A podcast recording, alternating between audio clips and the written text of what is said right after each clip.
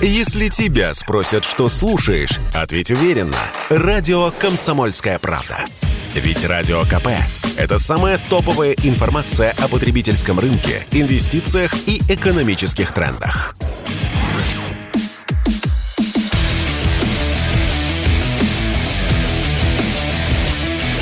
Программа с непримиримой позицией. Утренний Мардан. И снова здравствуйте, и снова в эфире радио «Комсомольская правда». Я Сергей Мордан. А вот мы коснулись э, с Владом Шурыгиным очень важной темы. А ее, конечно, не уложить ни в 11, ни в 22 минуты. Вот, придется об этом говорить и потом. Но я бы хотел бы сейчас продолжить разговор именно вот э, в рамках, собственно, в каком направлении. Люди, понятно подготовка людей понятна. Тем не менее, мы говорим о том, а каков мобилизационный ресурс вот этого пресловутого Запада, вот этого пресловутого агрессивного блока НАТО. Ну, мы же констатируем, что они тоже, значит, там а, лежали расслабленные, э, разрешали в армии служить гомосексуалистам и вроде бы как верили в окончание истории. Так ведь? Я думаю, что так. И тем не менее, они не демонтировали свою военную промышленность, в том числе и европейскую, насколько не демонтировали, сколько там чего осталось, вот насколько они быстро смогут поставить ее на военные рельсы. А оказывается, вот исходя из тех контрактов, которые подписали поляки, о чем мы сейчас подробно поговорим, есть э, такие странные страны, неочевидные, вот, ну, невидные для нас, где тоже есть большая военная промышленность, которую можно привлечь, так сказать, к исполнению оборонзаказа. Южная Корея. Ну и, конечно, Соединенные Штаты Америки, которые находятся на своем месте, несмотря ни на что.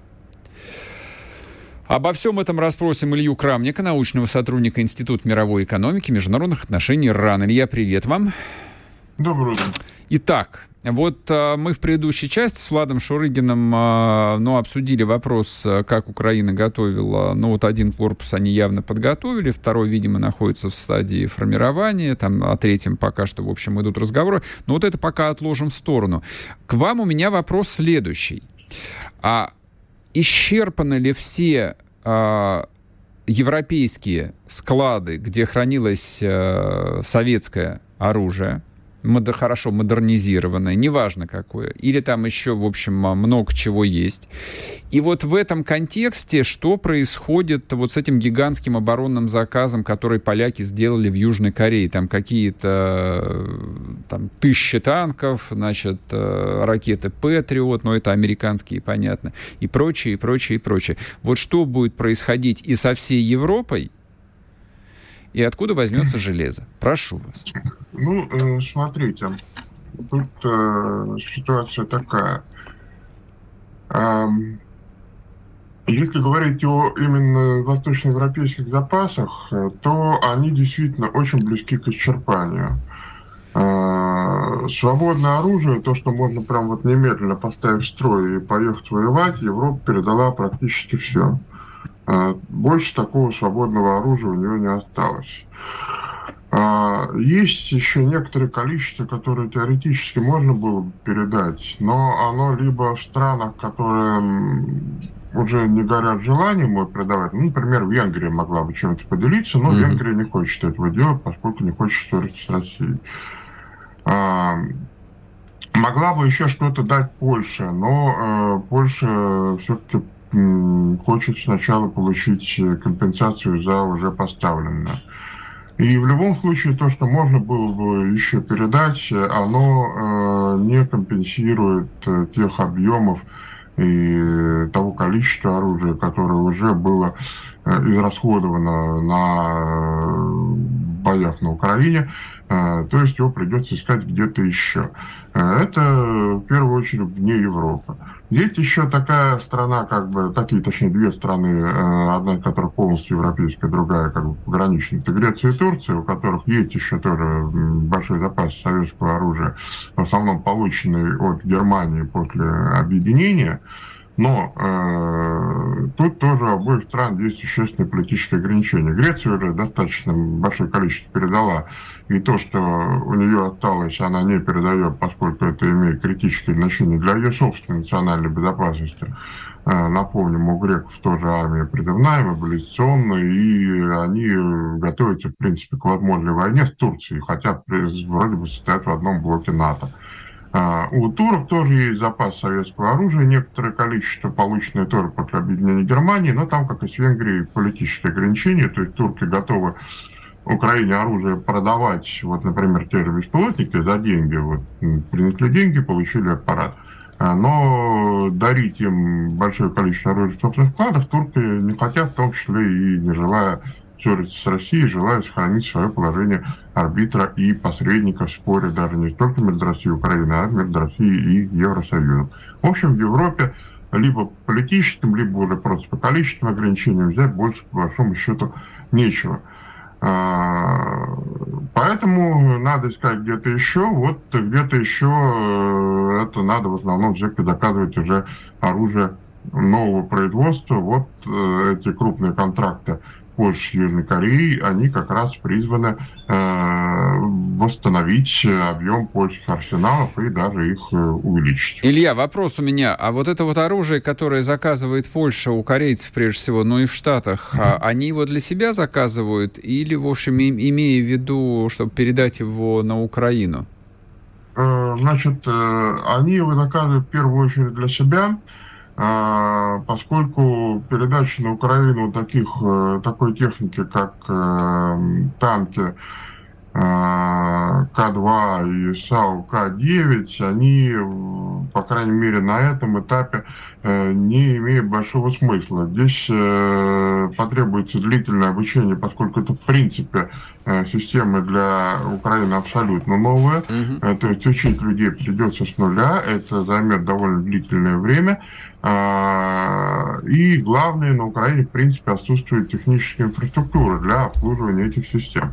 Э, кроме того, ну, собственно, отдельный как бы пункт, э, они поставки начнутся в любом случае не прямо завтра.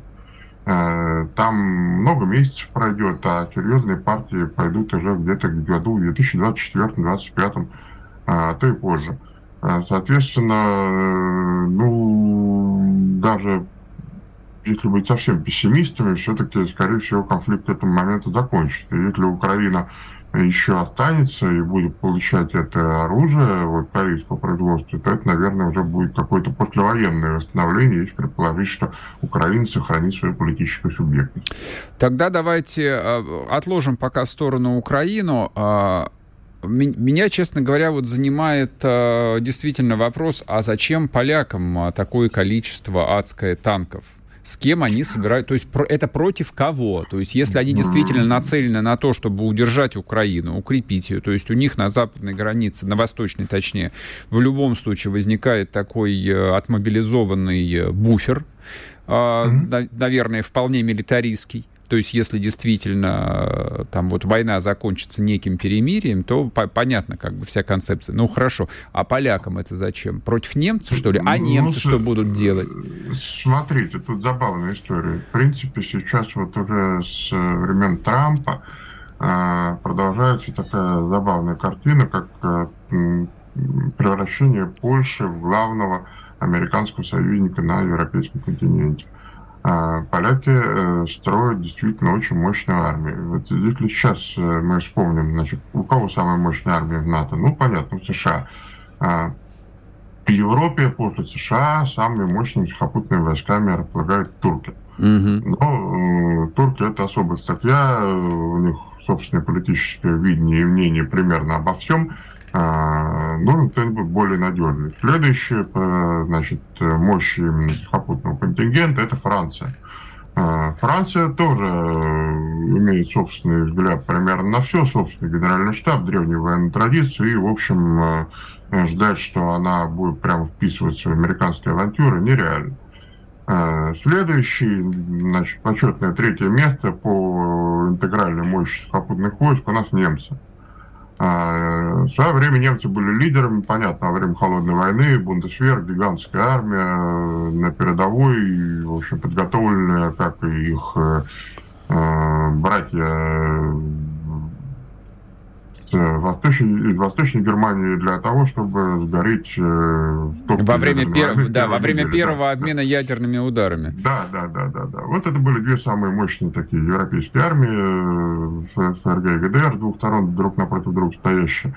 Э, и армия ФРГ, вот хотя остается третьей в НАТО, она Э, похудела многократно, невообразимо просто на порядок практически похудела по количеству э, того оружия, которое у нее было по сравнению с холодной войной.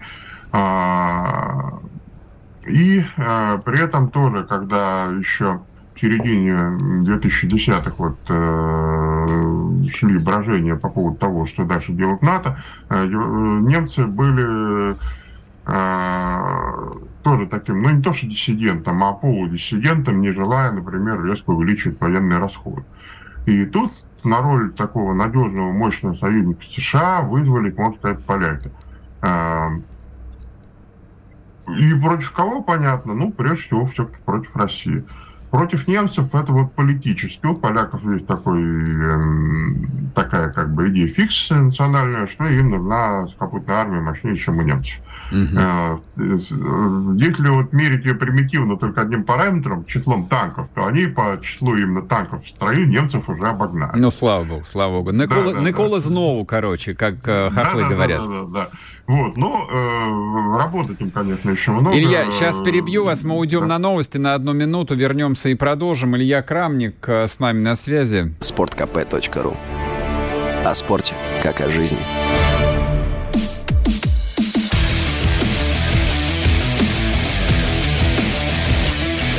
Программа с непримиримой позицией. Утренний Мардан. И снова здравствуйте, и снова в эфире радио «Комсомольская правда». Я Сергей Мардан. Идет трансляция на YouTube-канале «Мардан 2.0». Заходите, подписывайтесь, нажимайте кнопку «Нравится», соответственно, вот, и голосуйте в телеграм-канале Мардан. У нас там сегодня демократия. Но я уже потом, после вот завершения этой части, проанонсирую, а сейчас мы продолжим разговор с Ильей Крамником, научным сотрудником Института мировой экономики международных отношений РАН. А, итак, значит, э, у меня вот какой вопрос возник вот если сложить армии бывшей ФРГ и бывшей ГДР, получается, в общем, непобедимая армада а в никуда, по идее, это исчезнуть не могло. Ну, то есть традиция должна остаться живой. Хотя не факт. 30 лет, как, как, как ни крути, прошло. А вот оружие, которое стояло на вооружении двух этих очень больших э, европейских армий, оно, кстати, куда все делось-то? Они его что, переплавили? Частично оно, кстати, уже горело, в том числе на Украине, э, будучи передано после объединения Германии там некоторым странам Восточной Европы, а затем уехал туда. Вот греческие БМП, например, поступали на Украину. У греков откуда взялись советские боевые машины пехоты? Союз не торговал Грецией. Mm-hmm. Греки их получили от э, Германии. Э, что-то уехало в другие страны, ну, например, то, что уехало в Турцию, уже никуда не поедет. Турция отказывается продавать. Э, что-то немцы продали вообще, в принципе, в третий мир, там, в Африку, в Азию, другие, другие регионы. А что-то действительно было утилизировано. Часть, э, вот опять же, утилизируется, ну вот, можно сказать, на наших глазах. Весной, например, когда начались, в принципе, масштабные поставки из Европы, э, немцы передавали множество боеприпасов, в том числе переносные зенитно ракетные комплексы э, еще советской выделки стрелы и иглы. Э, отмечалось, что, собственно, комплексы в таком довольно плохом состоянии, перележавшие все мыслимые сроки без технического обслуживания, и боеспособность их, их сомнительна. А, тут надо еще что сказать, ведь Германия же страна такая во многом повернутая на регулирование. Вот одно из, один из самых сложных вопросов регулирования, там утилизация в принципе, всего, вот любого, любой мусор там утилизировать очень дорого. Угу. А, такой То есть проще, опасный, проще, проще продать это все действительно. Да, такой опасный мусор, как э, старое оружие, там утилизировать еще дороже. И поэтому э, у них э, лежало довольно много из того, что хорошо было уже там отправить на переплавку, переделку во всякие полезные народному хозяйству вещи, но э, до этого, так сказать, руки не дошли, бюджетов не хватило, и в итоге там что-то уехало на Украину. А, а в целом, э, значит, какие-то запасы у немцев еще, конечно, есть. Например, вот у, собственно, если говорить именно о запасах Бундесвера во время Холодной войны, э, то там еще остается какое-то значимое количество техники, но э, сами немцы тоже как-то не спешат особо прям вот резко наращивать э, объемы передаваемого Украине вооружения. Например, шел слух о возможной передаче украинцам танков «Леопард-1», Угу. А, как бы то еще приобретение танк э, разработки 50-х, постройки 60-х, 70-х, в общем, э, совсем не самое новое оружие, но могут, наверное, пригодиться. А, тем не менее, пока вот э, разговоров до передачи не дошло дело, дойдет ли бог весть, ну, посмотрим. А, что-то передали, например, зенитные самоходные установки «Гепард», какую-то значимую часть, э, там, то ли 20, то ли 30 машин э, немцы решили передать, э, соответственно, около двух десятков вроде бы уже на Украине. Там, по крайней мере, подтверждалось их наличие на фото и видео. То есть э, даже то, что у них еще остается, в том числе своего, вот именно, собственно, немецкого производства, а не старого советского, они э, то, что могли бы передать, но, в общем, пока что они делают это без э, большой охоты и не такими партиями, которые действительно могли бы что-то решить. Вот единственное, что передается действительно в таких достаточно солидных и крупных объемах, это артиллерия и артиллерийские боеприпасы, но здесь все-таки первую скрипку играют Соединенные Штаты. Угу. А, у нас не очень много времени остается, но я хотел бы эту тему обсудить с вами. Она почему-то выпадает, в принципе, из информационного поля. Белоруссия.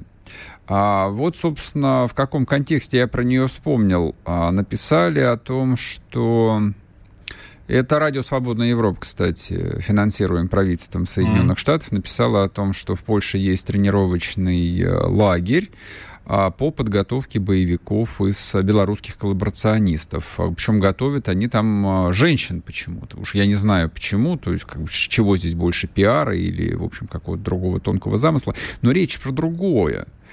А, то есть вот все забыли как бы сейчас про Белоруссию и про Александра Григорьевича нашего дорогого но ведь э, никто его из общего списка не исключит. Отсюда вопрос. Отсюда вопрос. Потенциал белорусской армии, каков, как вы его оцениваете, и будет ли он в конечном счете задействован а, вот в рамках этой большой европейской войны? А, белорусская армия очень хороша, но она ну, небольшая, прям скажем. А, подготовка ее оценивается именно вот на таком тактическом уровне высоко. Что у нее с оперативной подготовкой, э, подготовка командующих, ну, это... Никто не знает. Никто не знает, да. Э, я все-таки думаю, что вот именно в таком вот э, контексте Беларуси, его может потрясений и так далее, надо оценивать все-таки не только подготовку белорусской армии, сколько подготовку белорусских спецслужб. И здесь, ну, насколько они смогут, собственно, сохранить спокойствие в стране, и единство политическое, здесь этот вопрос, в принципе, вот, он очень сложный, поскольку перед Белоруссией будет неизбежно вставать выбор, а, выбор своего будущего. Капитули... будущего. Капитулировать или нет? Да, да, даже это не в этом дело, капитулировать или нет, а это выбор будущего совместно с Россией в той или иной ага. форме, или э, выбор э, как бы светлого европейского пути. Э, можно достоверно сказать, что в белорусских силовых структурах есть сторонники и той и другой точки зрения. Uh-huh, uh-huh. Вот, поэтому в принципе, сложно что-то предугадывать, поскольку тут даже оценка потенциала не особо поможет. Потому что и с другой стороны найдутся как хорошо, так и не очень хорошо подготовленные люди, просто вставшие друг напротив друга, потому что у них полярно не сходятся с точки зрения политической будущей собственной страны. Угу. Вот. И как реализуется вот этот вот, скорее даже не боевой и не специальный, а взрывной потенциал, ну, сейчас сказать очень сложно. То есть, насколько я понимаю, в общем, а, Белоруссия в таком вот спокойном, сосредоточенном на себе состоянии нас вполне бы устраивает, просто чтобы мы не беспокоились да, вот за то, что да, происходит да. у нашего союзника. Пусть, в общем, Александр Григорьевич занимается там замагарами, прессует их, а с войной мы сами как-нибудь разберемся. Да, именно так. Спасибо большое. Спасибо, что разъяснили. Илья Крамник с нами был. А, научный сотрудник Института мировой экономики и международных отношений РАН. Просто а, вот для любого разговора про оружие а, всегда нужно опираться на экспертное мнение, а не существовать в том формате информационном, который, ну, принят, скажем, на телевидении. А, типа, значит, вот э, про, про что разговор-то был? Хохлы получают какую-то ржавую бессмысленную технику и, в общем, а, гепарды, которые там прошиваются пулеметами, ну и прочая чепуха. Нет, на самом деле не так. То есть, условно говоря, 200 польских танков модернизированных, это 200 танков, это много.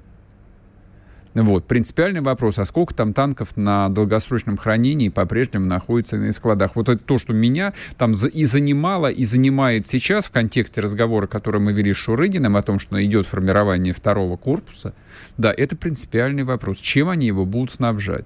То, что западная военная промышленность через полгода, а вряд ли война закончится через полгода, а начнет выдавать э, на гора большое количество смертоносного железа, по крайней мере, вот в американцах я нисколько не сомневаюсь, ну, давайте это просто примем как аксиому, просто вот как вводные к задаче. Но полгода-то надо чем-то продержаться. Вот, собственно, поэтому и весь разговор. А участие поляков э, во всей катавасии, ну, мы сегодня еще поговорим про увлечение наших начальников гибридной войной. Вот, правда, я про гибридную войну в таком внутриполитическом контексте э, хочу еще обсудить. Ну вот вам Польша. Вот вам, по идее, был э, а, объект гибридной войны, которым можно было заниматься. А может, им и занимались, я не знаю. То есть вот претензии поляков в Германии, может быть, действительно это инспирировано нашими может быть, там действительно 20 лет подогревали всяческих э, польских э, ультранационалистов, чтобы они выкатили немцам репарации. Может быть, действительно мы добились определенных успехов в расколе европейского единства. Я в этом, правда, не очень уверен, потому что какой там к чертям собачьим европейское единство, если есть э, гегемон, если есть действительно метрополия в лице Соединенных Штатов Америки и есть союзные племена. То есть Европа в современном виде это просто союзные империи, племена, империя за океаном. Ну, а эти франки, германцы и прочие даки, они, соответственно, поставляют просто солдат для римской легкой пехоты. Вот если исторические там совсем аналогии проводить. Ну, посмотрим. Так, сейчас будет короткий перерыв, и мы вернемся в Россию, мы вернемся в нашу внутриполитическую жизнь, как у нас здесь происходит, СВО, гибридная война с внутренним врагом, что она из себя представляет, и кто в ней побеждает. У меня есть кое-что, что вам сказать. Вернемся и продолжим. Чтобы получать еще больше информации и эксклюзивных материалов, присоединяйтесь к радио «Комсомольская правда» в соцсетях – в отечественных социальных сетях. Смотрите новые выпуски на Рутьюбе, читайте телеграм-канал, добавляйтесь в друзья ВКонтакте, подписывайтесь, смотрите и слушайте. Радио «Комсомольская правда». Самая оперативная и проверенная информация в эфире и соцсетях.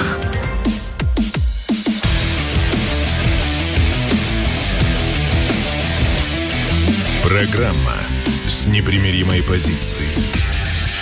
Утренний Мардан.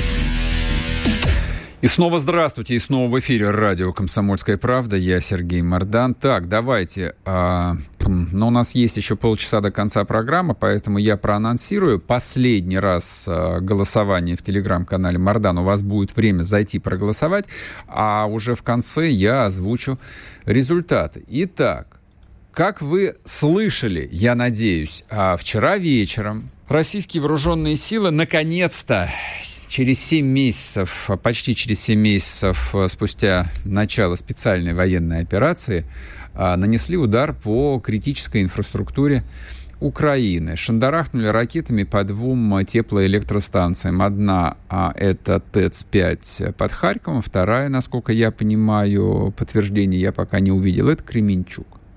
Параллельно было отключено отключена поставка электричества с Запорожской АЭС окончательно. Ну и, собственно, вся энергосистема посыпалась. Удары очень ограничены. То есть вот тут давайте не обольщаться. Уже восстановили электроснабжение. То есть почему а, Украина погрузилась в блокаут? Потому что когда у тебя разово выпадает а, вот большой объем электроэнергии из энергосистемы, да, вот она начинает срабатывать и выключать целые регионы. Но можно там с, с помощью там, на диспетчерских пунктах, а советская власть на совесть построила энергосистему Украинской Советской Социалистической Республики. Все, в общем, там подчинили, все работает. Вопрос, вопрос. А как вы думаете, друзья мои, достаточно вот этого а, удара по двум теплоэлектростанциям? Первый вариант, конечно. Хохлы все поняли теперь. Второй вариант, нет, нет, нет, нет, нет, нужно устроить им полную декоммунизацию, чтобы до основания. Третий вариант, достаточно смотря для чего. Если для переговоров, может да. А если для победы, то категорически нет. Три варианта ответов. Значит, сейчас проголосовало а почти 21,5 тысячи человек. Присоединяйтесь к ним. Заходите, голосуйте. А в конце программы я озвучу результат. Значит, а по поводу, а, ну и вот а, совершенно глупой радости и радости полной оптимизма, что теперь это будет продолжаться, продолжаться, продолжаться. И вот сейчас наши начнут там долбить по всей инфраструктуре, и разрушат и электростанции, и будут бить по ЛЭП 750, и все, и, и все. Нет, я так не думаю.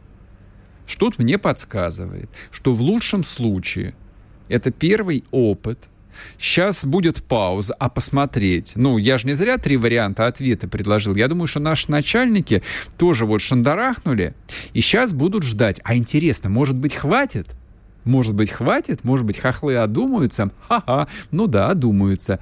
А есть сто процентов довольно большая влиятельная группа людей, во власти, вот то, что называется, которые исповедуют пункт номер два – декоммунизировать до основания – но решения, скорее всего, принимают люди, а вот для которых я придумал третий вариант ответа. Для переговоров, может быть, вот этого удара и достаточно. Вот на это будут смотреть. Для победы, конечно, нет. Для того, чтобы победить, для того, чтобы, ну, как хотите, денацифицировать, декоммунизировать Украину, конечно же, нужно разнести к чертям собачьим всю ее критическую инфраструктуру. Я просто напомню здесь э, один такой важный моментик.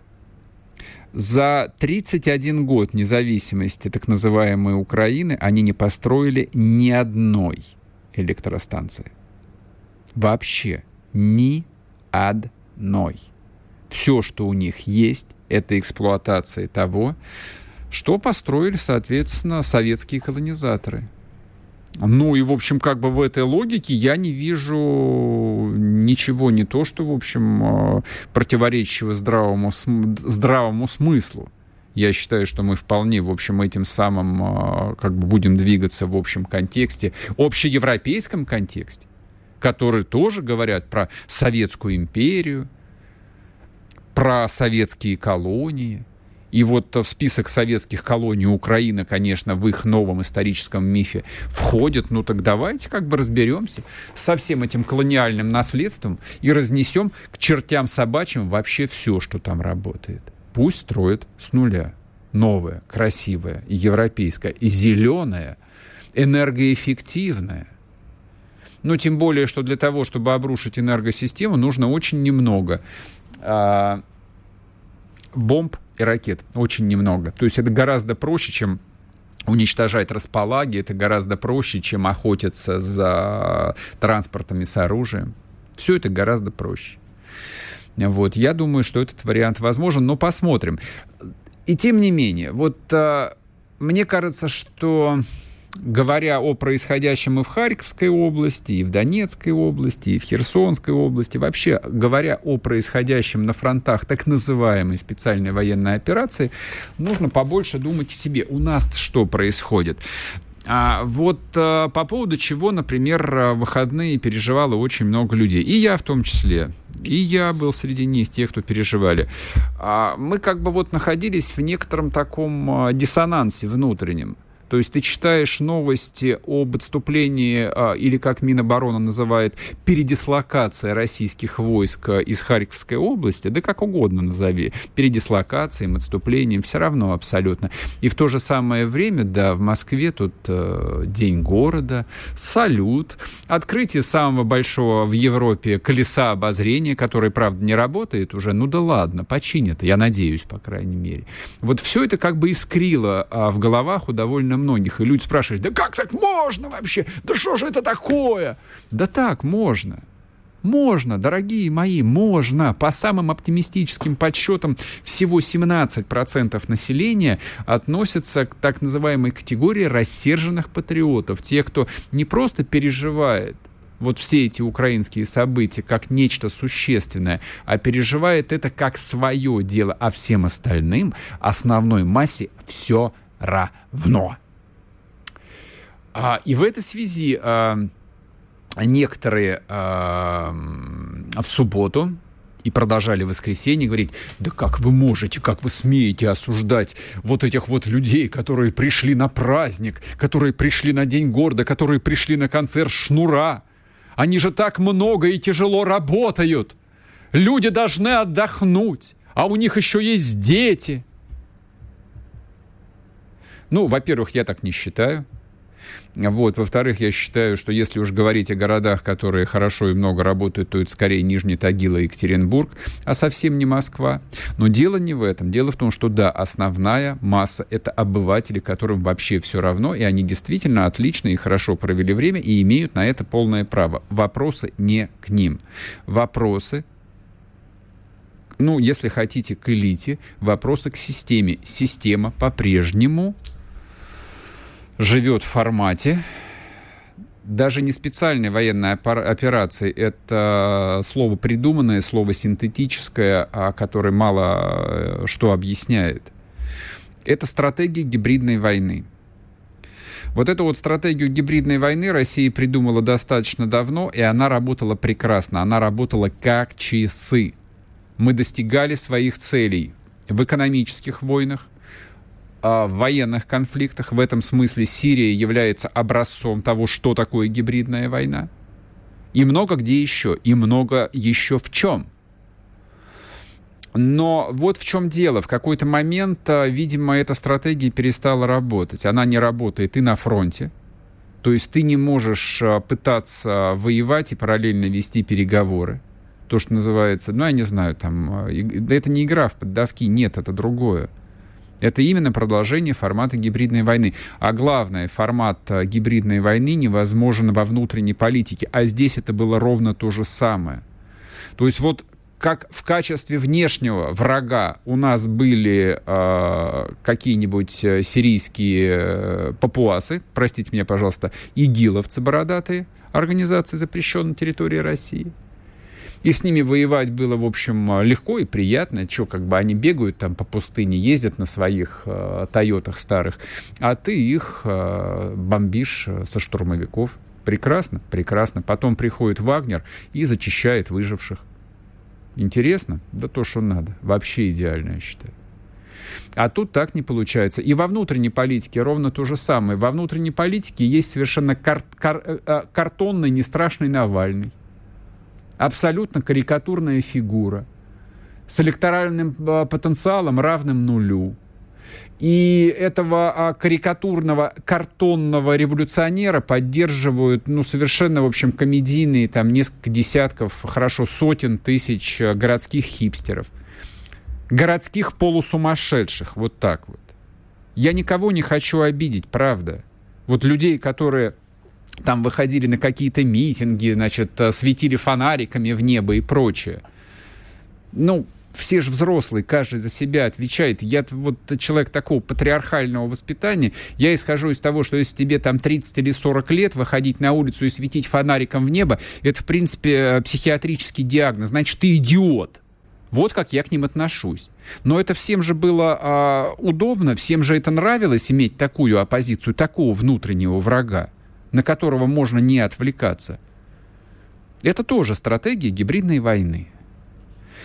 А вот в этой войне так тоже не получается. Сейчас после перерыва продолжим. Не уходите Чтобы получать еще больше информации и эксклюзивных материалов, присоединяйтесь к радио «Комсомольская правда» в соцсетях – в отечественных социальных сетях. Смотрите новые выпуски на Рутьюбе, читайте телеграм-канал, добавляйтесь в друзья ВКонтакте, подписывайтесь, смотрите и слушайте. Радио «Комсомольская правда». Самая оперативная и проверенная информация в эфире и соцсетях.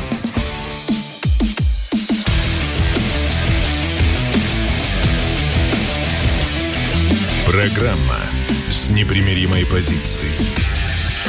Утренний Мардан. И снова здравствуйте, и снова в эфире радио «Комсомольская правда». Я Сергей Мардан. Так, а подведем итог нашему голосованию. Демократия в действии. Россия впервые с начала военной кампании нанесла удар по украинской инфраструктуре. Как вы думаете, этого достаточно? Задал я риторический вопрос и предложил три варианта ответа. Первый вариант, конечно, дурных нема, хохлы все поняли. А вот с этой версией согласился, вы не поверите, один процент проголосовавших. Нет, нужно устроить им полную декоммунизацию до основания. 81% проголосовавших хотят декоммунизировать а, бывшую УССР до состояния каменного века. Я так понимаю. Третий вариант. Люди спокойные, разумные и психически устойчивые. Смотря для чего достаточно, дорогой товарищ Мардан. Если для переговоров, может быть и да, а если для победы, то нет. 18%. Проголосовало без малого 23 тысячи человек. Ну вот, собственно, от этого и пляшем. Теперь а, я хотел бы вернуться а, к обсуждению гибридной войны а, во внутренней политике.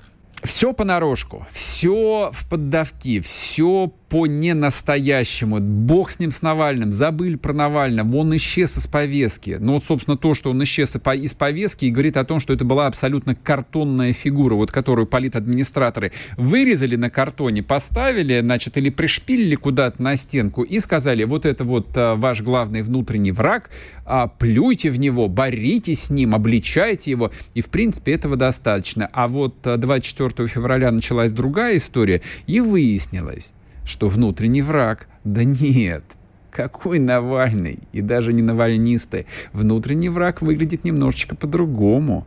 Внутренний враг куда как более опасен и не очень понятно, что с ним делать. Но гибридная война продолжается. Соответственно, вот в рамках этой гибридной войны ну, концепции же С, СВО, специальная военная операция, прозвучала, во-первых, не искать врагов, главное сплотиться, ну а те, кто не хочет сплачиваться, те, кто не, значит, э, смеет э, открыто выступать против государственной политики, но для них придумали две очень какие-то странные истории. Одна из них называется «Иноагентство», то есть открытым врагам России, открытым врагам российской армии присваивают статус иноагентства, ну и, соответственно, следующих из этого каких-то очень таких неубедительных ограничений, либо максимум уголовная статья о фейках против российской армии. Статья тоже так себе, тоже так себе. То есть штраф 50 тысяч рублей. То есть даже не двушечка. То есть ты можешь открыто бороться с российским государством, ты можешь открыто бороться с русской армией, сражающейся русской армией, и максимум, что тебе светит, это 50 тысяч рублей штрафа. Вот как выглядит гибридная война во внутренней российской политике. Это мы проходили еще в 2014 году. Это мы знаем. Вот эта вот концепция «не лезьте не в свое дело, мы сами знаем, вот как нам быть», мы это проходили, мы видели. Но а, чем кончилось э, сворачивание русской весны 2014 года, мы наблюдаем теперь своими глазами, чем оно кончилось. А зачем наступать э, на те же самые грабли в 22-м, я, признаться вам, а, не очень понимаю. Не очень я понимаю. То, о чем мы говорили и на прошлой неделе, ну давайте повторим, не вредно повторить и сейчас. Книги, Эйдельман, Быкова, Акунина, людей, которые открыто политику России на Украине сравнивают с нацистской Германией. Эти книги открыто продаются во всех розничных сетях. Певец Оксимирон вернулся в Россию, и он не боится уголовного дела. Алла Пугачева явно приехала договариваться о возвращении Галкина. И я бы дал бы процентов минимум 85 на то, что он вернется спустя какое-то время, даже не сомневайтесь. Овсянникова, которая вообще прямо открыто обвиняла русскую армию в убийствах детей, получает штраф 50 тысяч рублей. Это только то, что лежит на поверхности. Это только то, что лежит на поверхности. То есть фактически Кремль вежливо смотрит условных либералов, которых давно уже пора называть предателями, не вести открытую войну против России временно. Просто передохните, их вежливо передохните. Ну и максимум, вот говоря о строгих наказаниях, это либо иноагентство, вот, допустим, той же Эдельман присвоили статус иноагента, наконец. Ну или 50 тысяч рублей штраф. Я вам так скажу, а, это примерно то же самое, как если бы мать э, вот с непослушным сыном демонстративно там не разговаривает несколько часов. Если ребенку 5 лет, и он просто обожался шоколада до диатеза, это нормально. Но если а, таким образом пытаются перевоспитать 30-летнего сына наркомана, который все тащит из дома, я боюсь, что это не поможет. Вот а, все вот эти вот а, люди, которых по-прежнему почему-то принято называть либералами, хотя я настаиваю на том, чтобы называть их именно предателями, именно пятой колонной, это 30-летний сын наркоман. Вот как это выглядит. Поэтому я абсолютно убежден в том, что стратегия специальной военной операции, ограниченная операция, ограниченным ресурсом, с ограниченной поддержкой, ее придется закончить и на фронте, и ее придется закончить в тылу. В тылу ее прежде всего придется закончить. Это не отменяемо. То есть последовательная мобилизация всей системы неизбежна. Не потому, что кто-то этого хочет, не потому, что кто-то вот эм, зациклен на чем-то. Это просто неизбежно с точки зрения выживаемости системы, с точки зрения выживаемости страны. Ей придется сконцентрировать усилия в нескольких местах. Ей придется а, собрать все силы на фронте. Для этого придется мобилизовать экономику. Придется ли пойти по пути национализации некоторых активов, не знаю. Может быть, и до этого руки дойдут. Хотя это точно не левая повестка. Тут э, не надо прежде времени радоваться. Речь будет идти о том, что у олигархов, которым дали порулить большими активами, просто будут изыматься все деньги. То есть условный, э, там, не знаю, Норникель или Северсталь формально национализировать не будут. Пока что но просто будут забирать все бабки. Потому что бабки понадобятся на то, чтобы затыкать дыры в бюджете, которые 100% возникнут, для того, чтобы делать танки, для того, чтобы готовить новые корпуса и армии. Вот что будет происходить. Но все это невозможно без консолидации общества, без ужесточения, в смысле от слова жесткость, внутренней системы. Жесткая внутренняя система задает понятный коридор – довольно узкий.